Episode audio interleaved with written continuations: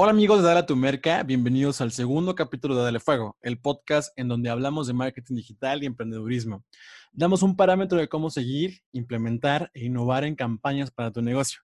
También analizamos casos con especialistas en diferentes industrias para tomar como ejemplo todo lo que ellos hacen y darnos un panorama distinto sobre el marketing y el marketing digital.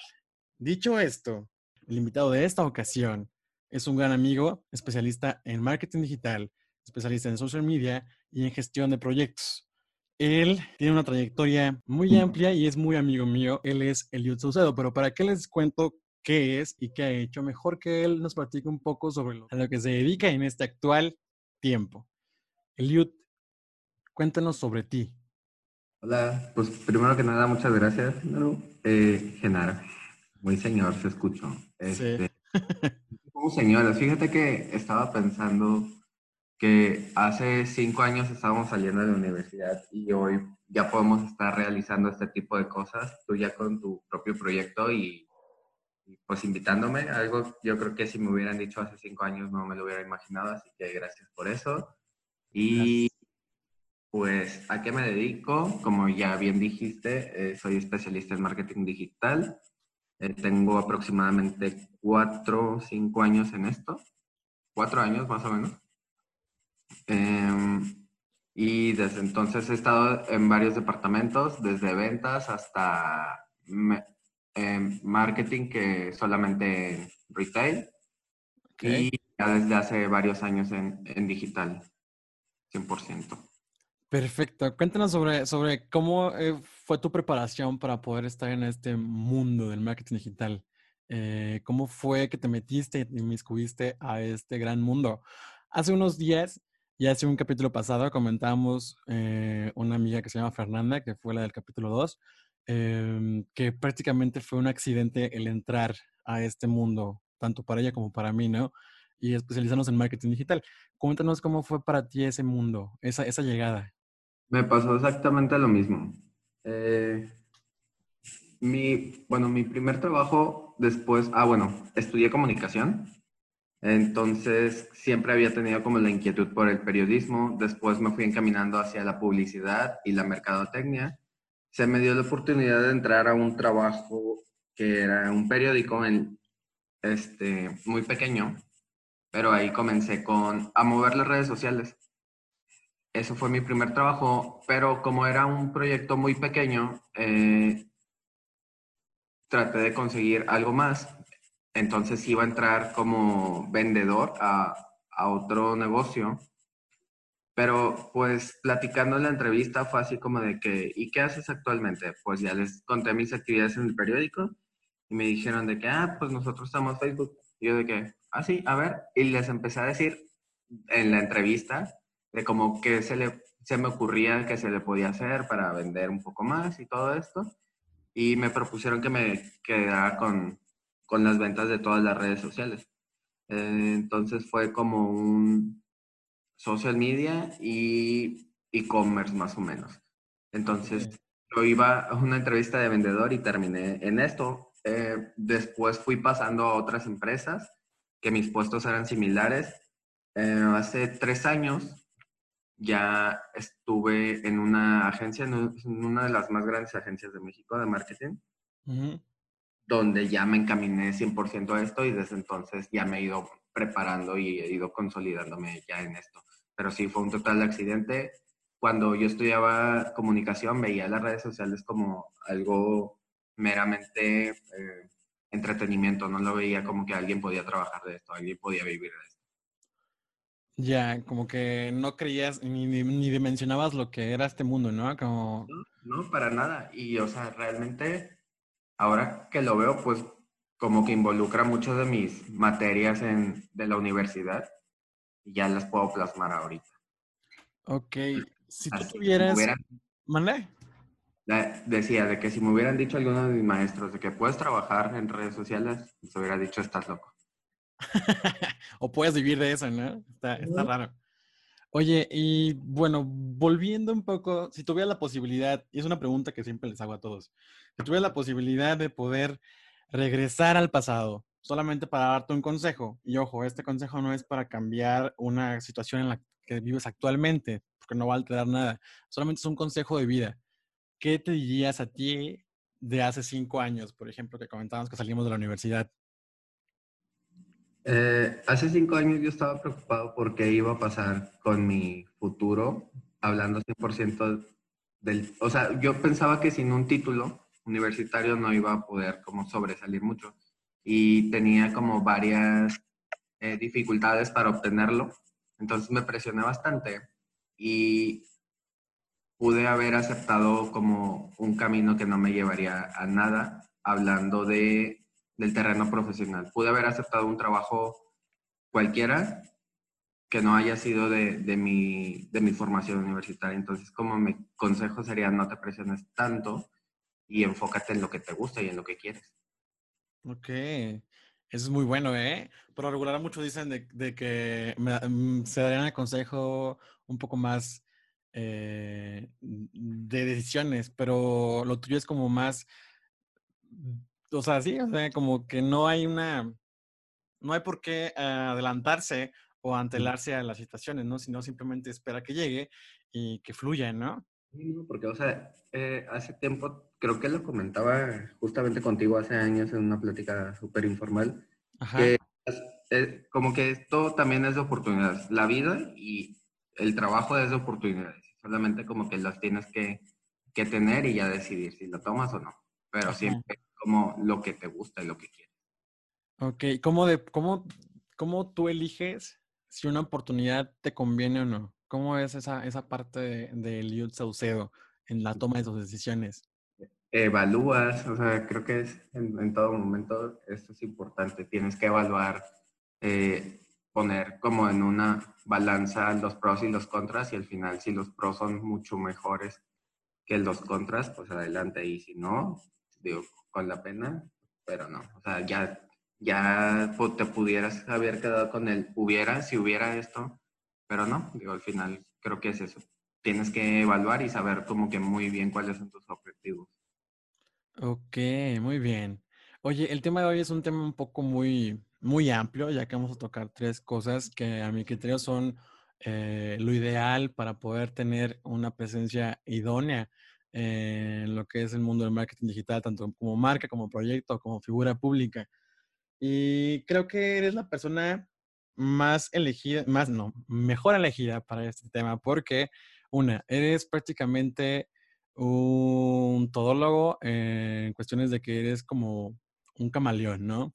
Te pones y te quitas la playera de cualquier situación, de cualquier proyecto, y eso, créeme que es algo que valoran muchos, muchas empresas, eh, en cuestiones de agencias, por ejemplo, el hecho de que haya personas como, pues sí, como nosotros, ¿no? Que entendamos, seamos empáticos con la marca. Y ya entrando un poco más al tema, Eliud, eh, me interesaría saber cómo es tu proceso. ¿Sigues algún proceso para incentivar la creatividad en ti mismo y en tus equipos? Y si es así, ¿cuáles son? Fíjate que no tengo un proceso como tal.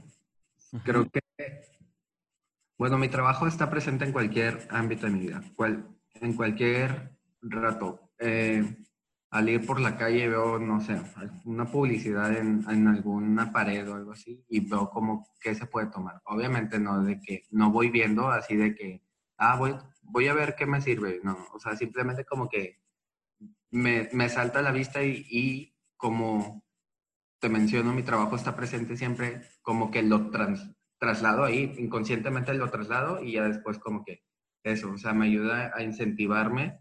Eh, viendo Netflix, por ejemplo, de repente, pues obviamente estoy disfrutando, no sé, alguna serie y los gráficos, entran los gráficos digo, ah, está padre, debería de tomarlo. Y a veces tengo como que sí la costumbre de, de anotar en qué capítulo, en qué minuto pasa eso, para poder pasárselo a, mis equipos. En cuanto a cómo, cómo los incentivo con ellos, eh, creo que esto es de, de, cada persona. Hay, hay muchos, tengo varios compañeros que leen, que están todo el tiempo leyendo y leyendo y preparándose. Y pues obviamente su creatividad sí, se, se incrementa y hay otros que no, simplemente como que lo traen y ya, de que en ese momento la inspiración viene unos dicen también, o sea, los tiempos en, en el día, de que no, pues en la noche estoy como más productivo, yo de que en el día o cosas así. Entonces, creo como que los dejo, pero siempre tratamos como de aterrizar ideas para eh, las cuentas que tenemos. Ok.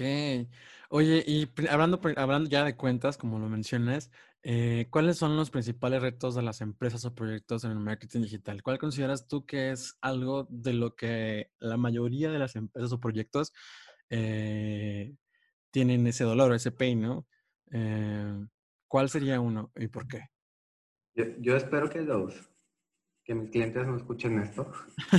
ok, no, no te preocupes, no hay que decir marca. Poder manejar muy bien al cliente. Es como el, el mayor reto que se puede eh, enfrentar cualquier empresa, cualquier proyecto, porque siempre el cliente, digo, la frase de el cliente siempre tiene la razón es completamente una mentira.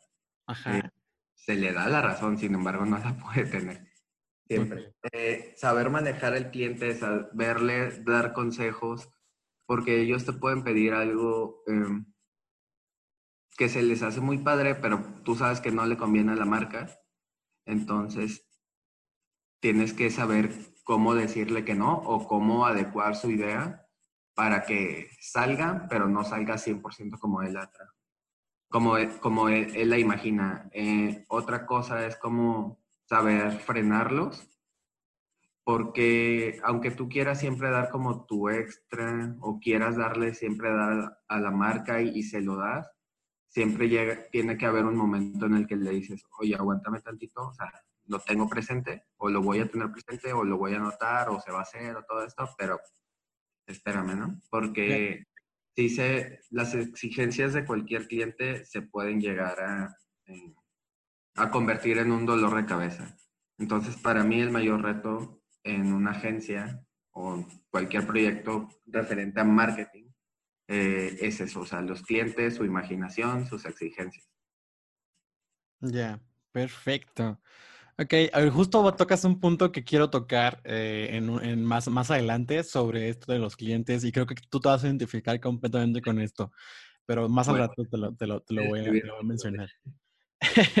Oye, ¿cómo gestionas tus proyectos? Eh, los clientes, las cuentas o, o, proyectos personales. ¿Cómo es que tú logras tener un control eh, que puedas, por ejemplo, alguien que, se, que, se, que, apenas está empezando a dedicar al mundo de, de este marketing digital, ¿qué le recomendarías tú para poder gestionar tus proyectos?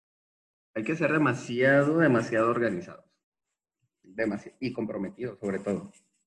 Eh, el compromiso te hace pensar en tu cliente, en tu marca, como algo importante y le das eh, el trabajo que, que, se le debe dar. Y ahí de, ahí parte la organización como que organizando, pues obviamente tu tiempo, organizando los tiempos de tus equipos, organiz eh, saber cuándo tienes tiempo para hablar con el cliente, cuándo vas a hablar con tu equipo, cuándo vas a revisar tus cuentas, porque obviamente es, es todo un proceso desde que el cliente te da una idea, tú la aterrizas, eh, la, o sea, dialogas con él, a qué, a qué se quiere llegar los objetivos también eso, o sea, siempre trabajar por objetivos. ¿A qué se debe de llegar? ¿A qué quieres llegar, mejor dicho? Ajá, tenemos eh, Ajá, ya con base en ello, pues montas la estrategia, la estrategia la bajas con equipo y tienes que hacer todavía la revisión para ya después que salga publicada, eh, tener como un control y a partir de resultados crear nuevas estrategias. Ok. Eh, eso, o sea, yo lo gestiono como, como con organización y siempre hablando mucho. El diálogo es sumamente importante porque, bueno, nos hemos enfrentado a varias cosas. Actualmente con la situación, eh, estamos vía remota, como que las cosas por escrito, que debes de dejar por escrito, tienen que estar súper detalladas. Y de que si no te, no te queda, si te quedan dudas, llámame o sea, el teléfono es como la herramienta principal. Cualquier cosa, o sea, cualquier mínimo detalle. ¿Por qué? Porque si no me vas a entregar algo que no y te lo voy a regresar. Y te voy a explicar ahí lo que ya te debí de haber explicado en, en su momento, ¿sabes? Ok, tienes toda la razón. Muy bien, muy bien. Oye, y otra pregunta. bueno, no es una pregunta. Quisiera que nos dieras o que le dieras a la gente que nos está escuchando en estos momentos eh, tres tips o aspectos esenciales que no debemos dejar pasar en la gestión de proyectos. Eh, soy muy malo cuando me dicen de que tres cosas. Ajá, dale, dale, dale. no importa que digas cuatro o cinco. no, probablemente te diga uno, pero lo consigo. A ver, dale. A ver, un tip que no debo dejar pasar en la gestión de proyectos. Ajá. Eh, tienes que ver tu, bueno, como que tu lado humano se debe apartar un poco eh, al momento de liderar, liderar equipos. Ok. Que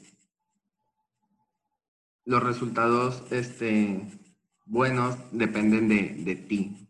Entonces, em, ¿cómo, es que, ¿cómo lo aterrizo? O sea, a ver, tú toma tu tiempo. a ver. Eso, o sea, tu, tu, lado como pensativo. Ajá. El lado azul, saludos a mi maestra Cari. Justo me acuerdo de eso. Mi, lado azul, este, tiene que ser estar presente en todo momento. O sea, no tener como, es que no lo quiero llamar así porque me voy a ver como un tirano, pero o sea, no tener compasión. Los, los resultados se tienen que dar, pero ya, eh, entonces también tienes que ceder un poco a la empatía, que eso ya viene más del lado humano, ¿sabes? Este, tengo como una filosofía muy que me acompaña siempre. Si, la, si algo sale mal es mi responsabilidad, pero si algo sale bien es responsabilidad de todo el equipo. Ok, a ver, explícame esa parte, porque ¿por qué cuando salen bien las cosas es del equipo y por qué cuando salen mal es de ti? Porque ya te hablaba como de todo el proceso que, lleva a crear algo. Em, si tú no le entendiste bien al cliente, no vas a crear una buena estrategia. O pudiste haber creado la mejor estrategia, pero no la supiste bajar con, con tu equipo y el equipo no te pudo entregar buenas cosas o no lo que te imaginabas o no lo que debías. Entonces, como que tú eres la, la cabeza y pues si salen bien, pues obviamente se le tiene que dar el mérito a cada uno. Hace poco hicimos, bueno, esto todavía no va a salir, pero ya, ya tenemos toda la estrategia creada eh, con nuestros clientes. Es un proyecto muy importante y nos solicitaron solo por la presentación. Cuando dijeron de que, ay, qué presentación tan bonita, cuando la estábamos revisando internamente, yo dije, ah, pues díganle al equipo de diseño que aguantó mil cambios. Y de que no, nos referimos a todo, a la idea, a las bajadas y todo eso. Y de que, ah, y eso pues debo decir si fue responsabilidad 100% mía, pero dije de que, ah, pues me apoyé de esto, me apoyé de otros equipos, me apoyé de esto. Como que intentar hacer, como agencia tienes que intentar ser un todo, tienes que intentar que, que tu equipo se sienta bien, tienes que, que, saber cómo darles esa importancia porque si, si le das esa importancia se trabaja en un entorno mucho mejor y las cosas salen mejor, siempre. Muy bien, muy bien, me, me parece perfecto eso que dices como que encontrar un, un, balance entre el lado pensante, como dices, el lado azul y el lado rojo, que es como el humano, ¿no? No tan solo para ti o personal, sino también bajarlo con tu equipo, ¿no? Esa parte. Sí. Oye, ¿y tres tips o aspectos? o uno, aspectos esenciales que no debamos dejar pasar al querer tener presencia digital eh, llamámonos marca o proyecto. Como, a ver, ahí te van eh, aspectos esenciales Ajá. que no deja pasar. Eh, vuelvo a, lo mismo de los objetivos, como es muy importante saber qué, qué quieres. Eh, ahora que está muy de moda TikTok, si tu cliente llega y te dice de que, oye, quiero estar en TikTok, ok, va, pero ¿en qué te va a beneficiar?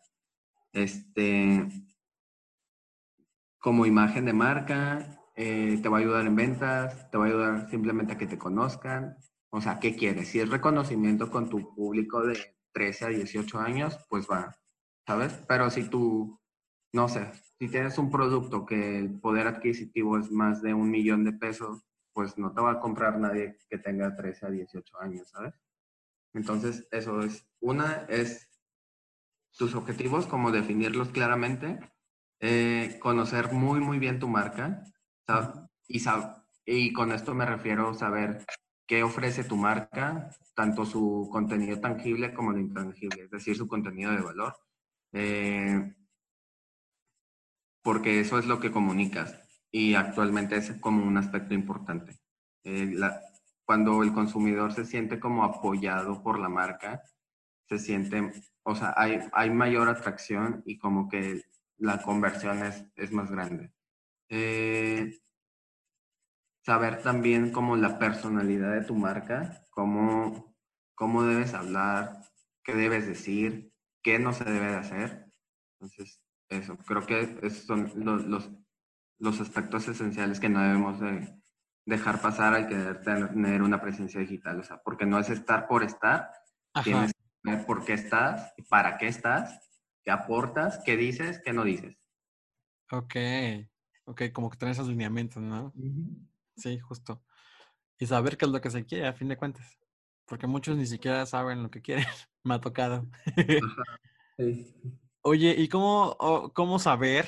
Eh, yo, por ejemplo, soy una cuenta nueva en cuestiones digitales, eh, que no tengo ningún conocimiento o muy, muy, muy, básico. Quisiera saber, quisiera que me dijeras en el siguiente punto, eh, ¿cómo debo saber o cómo saber yo como una marca que va empezando?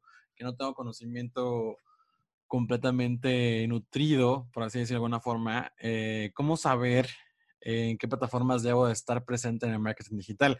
Cuando me pregunten esto, yo tengo una respuesta, pero quiero saber ahora la respuesta de Eliot. ¿Qué es lo que contestarías? De yo. Pues. de tú. acá es, si viene, sí tiene mucho algo que ver el, el estudio eh, te, voy, a dar como lo que odio yo, el sobrinity manager. Él te va a decir de que, ah, pues, no sé, yo te puedo, que estés en Facebook, que estés en Google, que te puedo hacer videos para YouTube, no sé qué. Pero tú como profesional sabes qué, qué va a funcionar y qué no. Obviamente tienes que llegar con, el, con tu cliente que no sabe nada eh, a decirle, bueno, ¿qué quieres? vuelvo a lo mismo, a los objetivos. ¿Cuáles son tus necesidades? Y tú, ya teniendo conocimiento de todas estas plataformas, ya le vas a saber qué ofrecer a, a, él. Eh, también, o sea, e, eso es como superficialmente, él te tiene que dar un brief y ya con base en el brief ya tú vas a saber, pues, qué, qué necesita la marca sobre todo. No, no, no tanto qué quiere, sino qué necesita y también vas a saber qué ofrecerle. Ok. Sí, completamente de acuerdo, porque por ejemplo, yo mi respuesta, ahora que, que te dije que tenía una respuesta para esto, es siempre cuando me preguntan eso, ¿en qué plataforma me recomiendas estar? Yo siempre digo, ¿qué es lo que quieres lograr? ¿Hacia dónde quieres ir?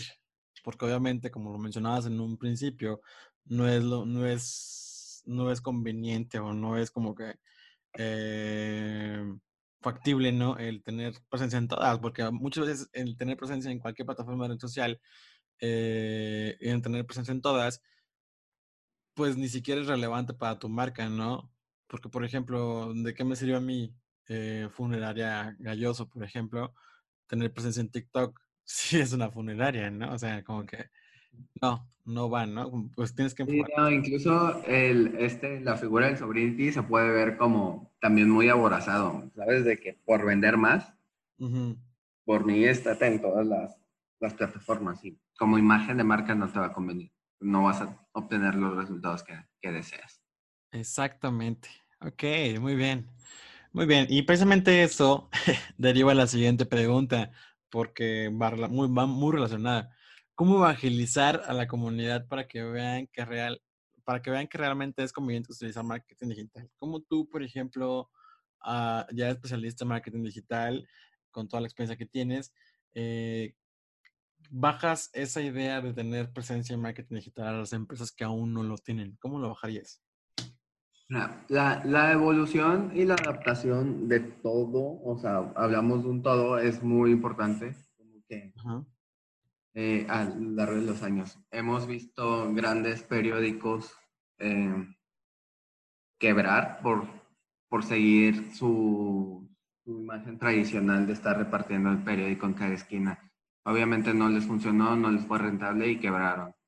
¿Por qué? Porque no se, quisieron, no se quisieron adaptar en un, al entorno digital. Entonces, yo vendería esa idea de que te tienes que adaptar porque tu público está ahí, porque tienes mayor alcance, porque no te quedas en lo, en lo tradicional, porque aparte como que tener presencia de marca actualmente en medios digitales da prestigio a la marca y le da cierto estatus que hace que la gente confíe en él.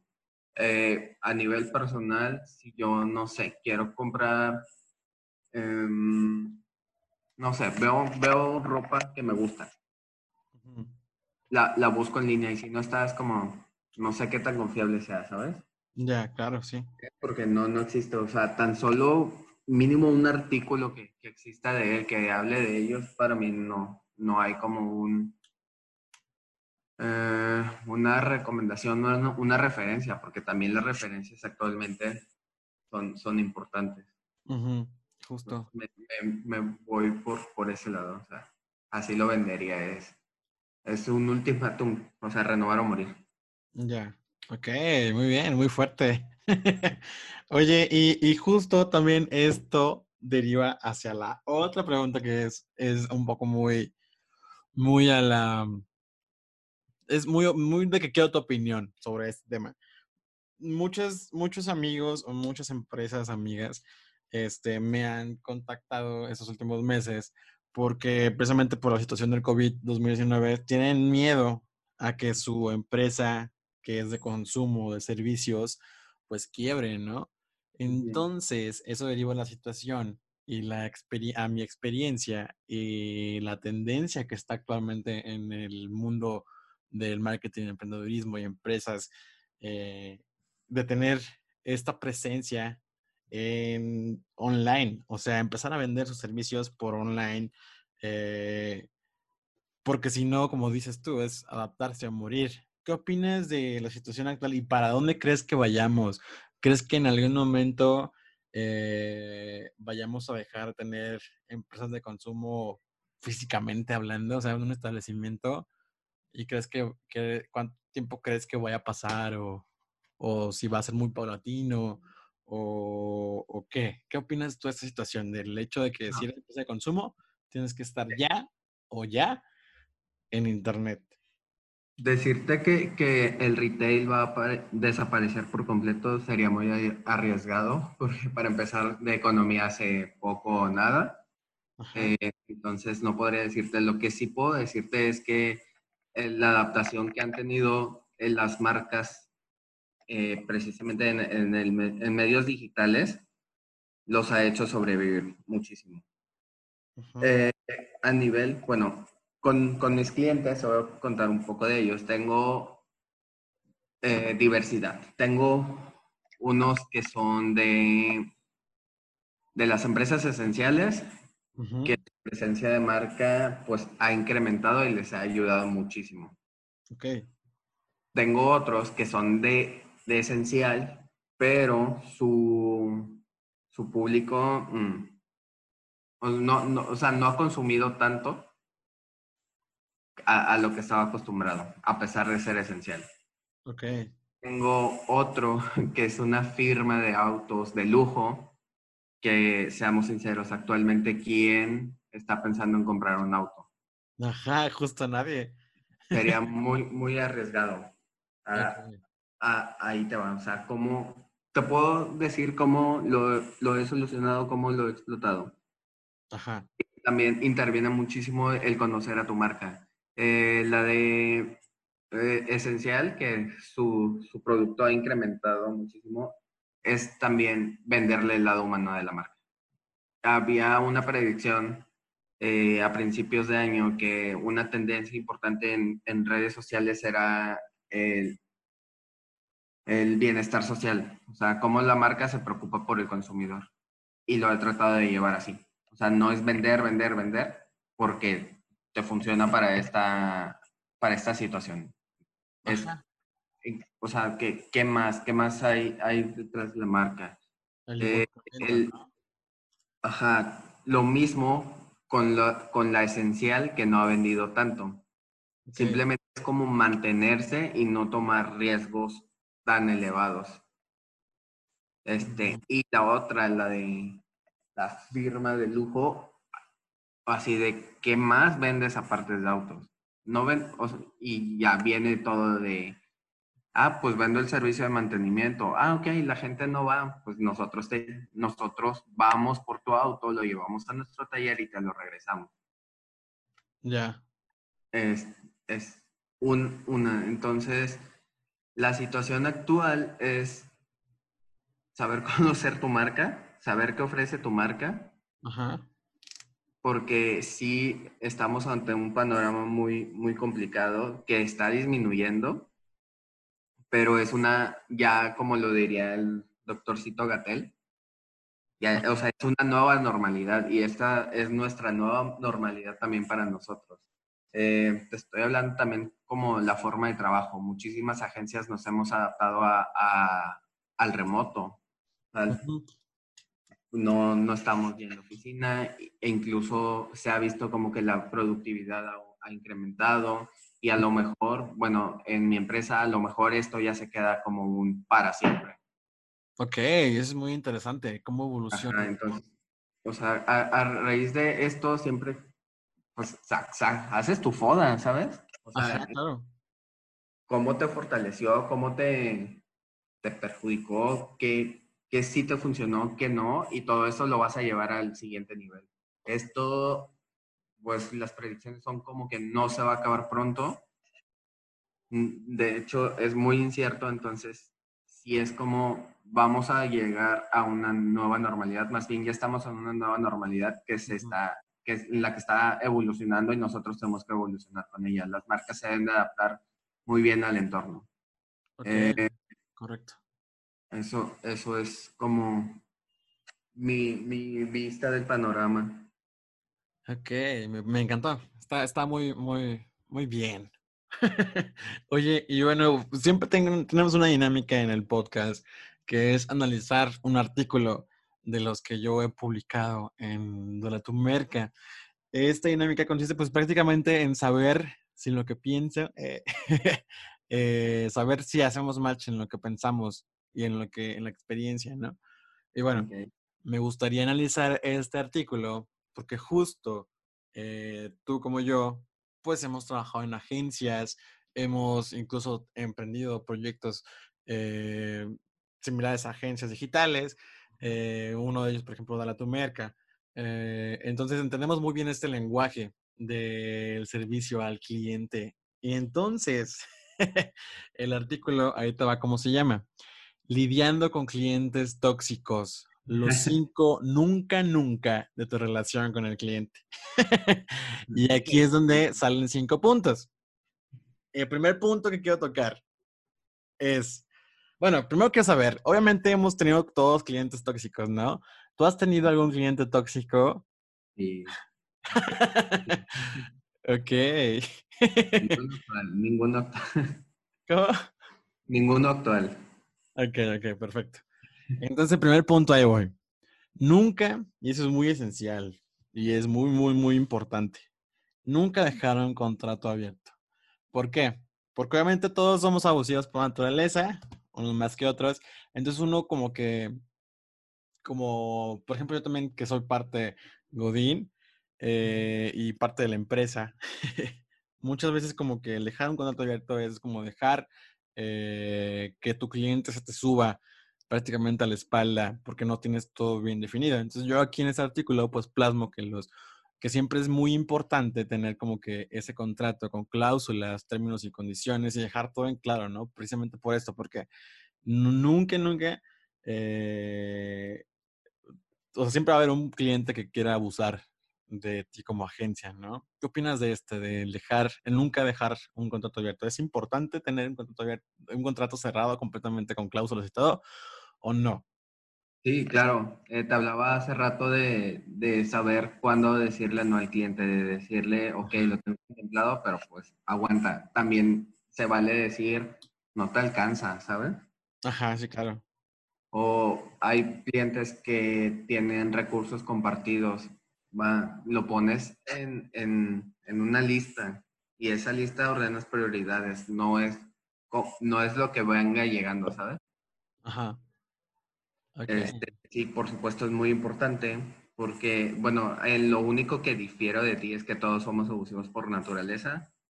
Bueno, no, no todos, o sea, me refiero a que hay, sí, vaya, todos los humanos. Existe la maldad en el mundo y no, no podemos como dejarlo de lado. Sí, he tenido ese tipo de experiencias, pero tuve un, un buen maestro, que es Jorge Ávila, eh, que me supo enseñar a, lidiar con, este tipo de clientes. O sea, es, si te lo puedo ofrecer, pero te puede costar más. O si te lo voy a entregar, pero necesito más tiempo.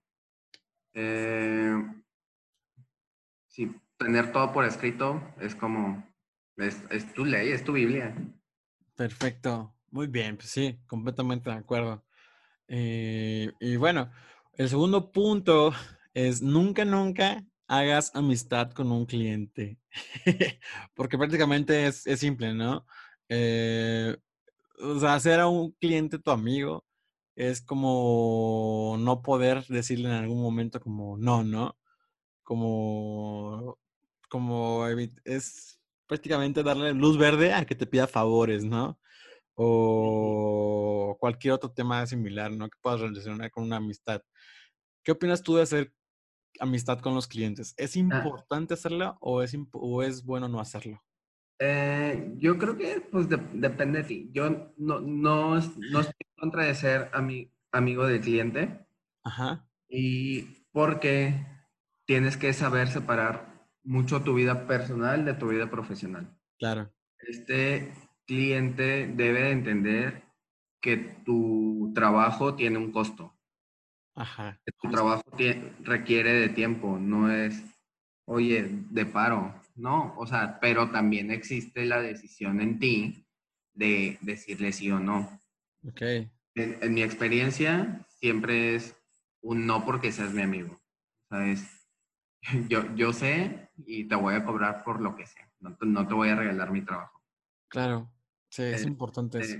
Entonces, o sea, yo no, tengo problema porque yo me llevo muy bien con algunos clientes. Ajá. Eh, y, no, o sea, no, no le veo el problema en ser amigo del cliente, solamente tienes que saber cuándo sí y cuándo no. Tienes que saber no.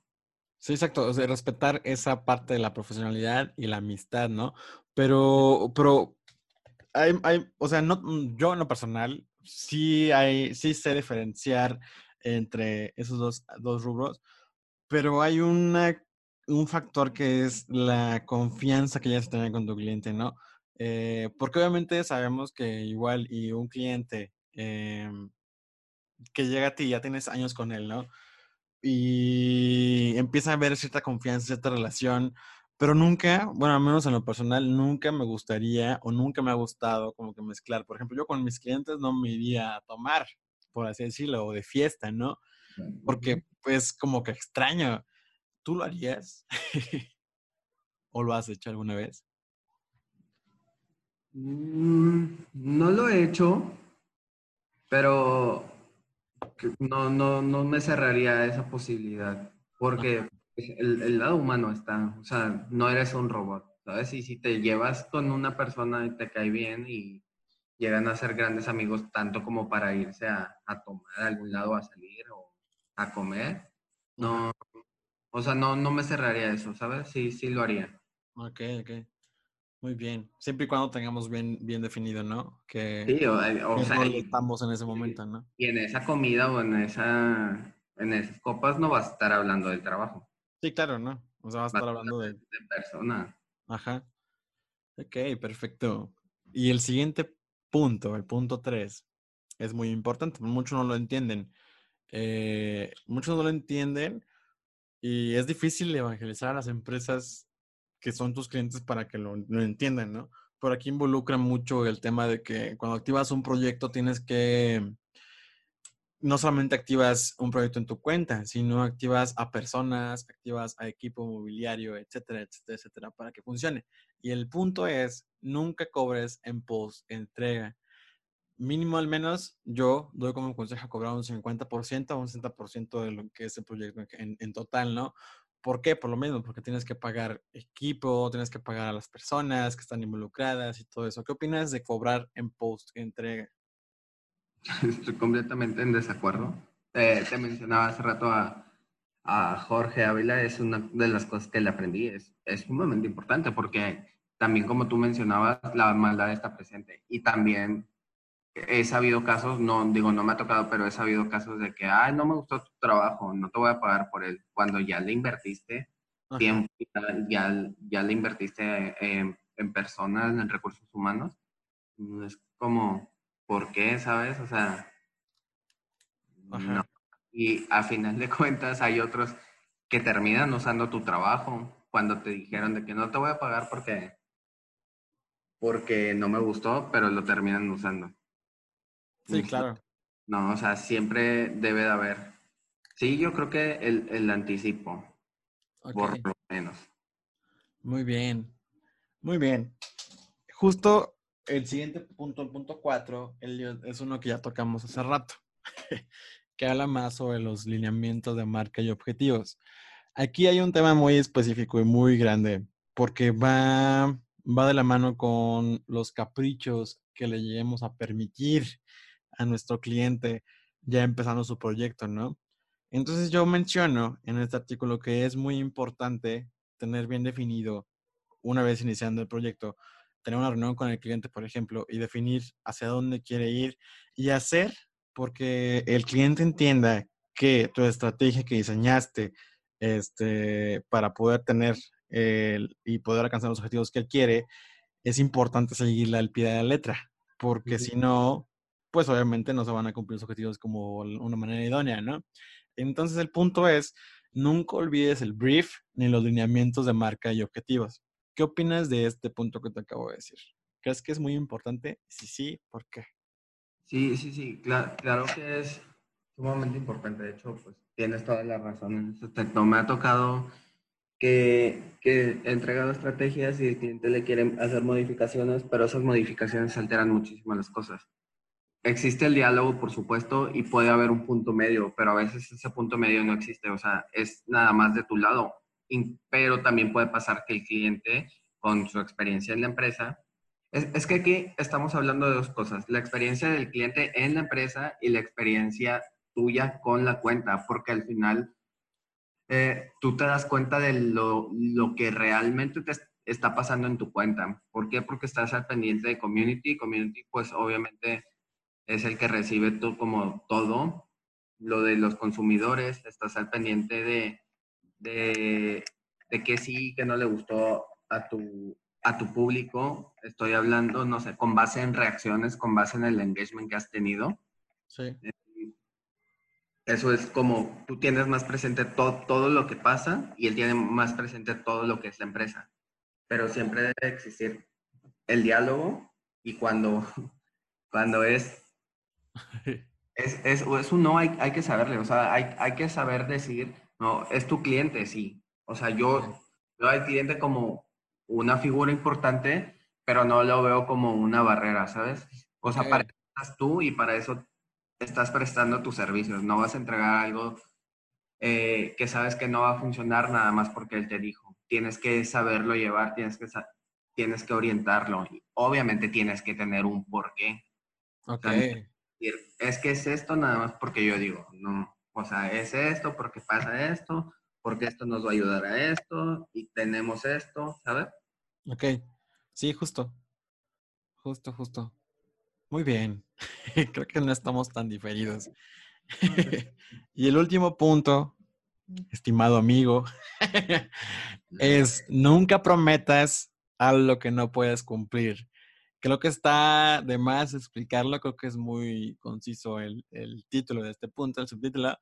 ¿Qué opinas de eso? Porque muchas veces como que por satisfacer las necesidades del cliente o el siempre darle la razón al cliente, como que prometemos algo y que una, o es muy difícil cumplirlo o de plano nunca lo vamos a cumplir. ¿Qué opinas de eso? A ver, actualmente mi, mi, mi jefa, Cintia Espinosa, ¿Sí? Tiene una filosofía, la cual comparto siempre, que lo, lo, que no se cuenta no se mide. Ok. Entonces, puedes hacer promesas con base en números. Ajá. Puedes hacer promedios. Te, te, voy a hablar, no sé, te voy a hablar de, de, de likes. Ajá. Eh, de me gusta orgánicos. Así. Okay.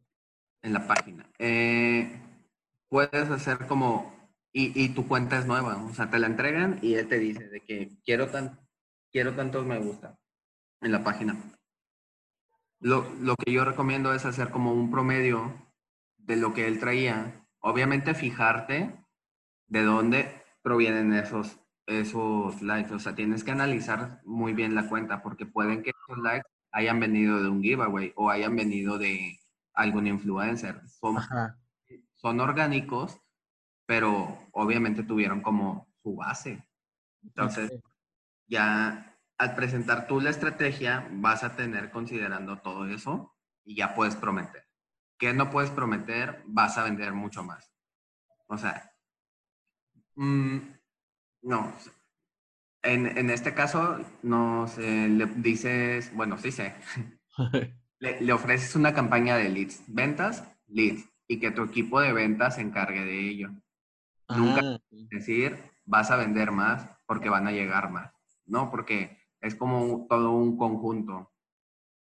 Okay. Puedes tener eh, 100, 100, leads y van a cerrar nada más una, una venta. No le puedes decir, ah, pues todos estos te van a comprar. Ok. Ya. Cierre de, de, venta no es bueno, no. No va a vender. Ajá, simplemente. Completamente. No, no le puedes prometer lo que, lo no. que no cumples. Ok. Tener consciente de eso, ¿no? Como que no siempre.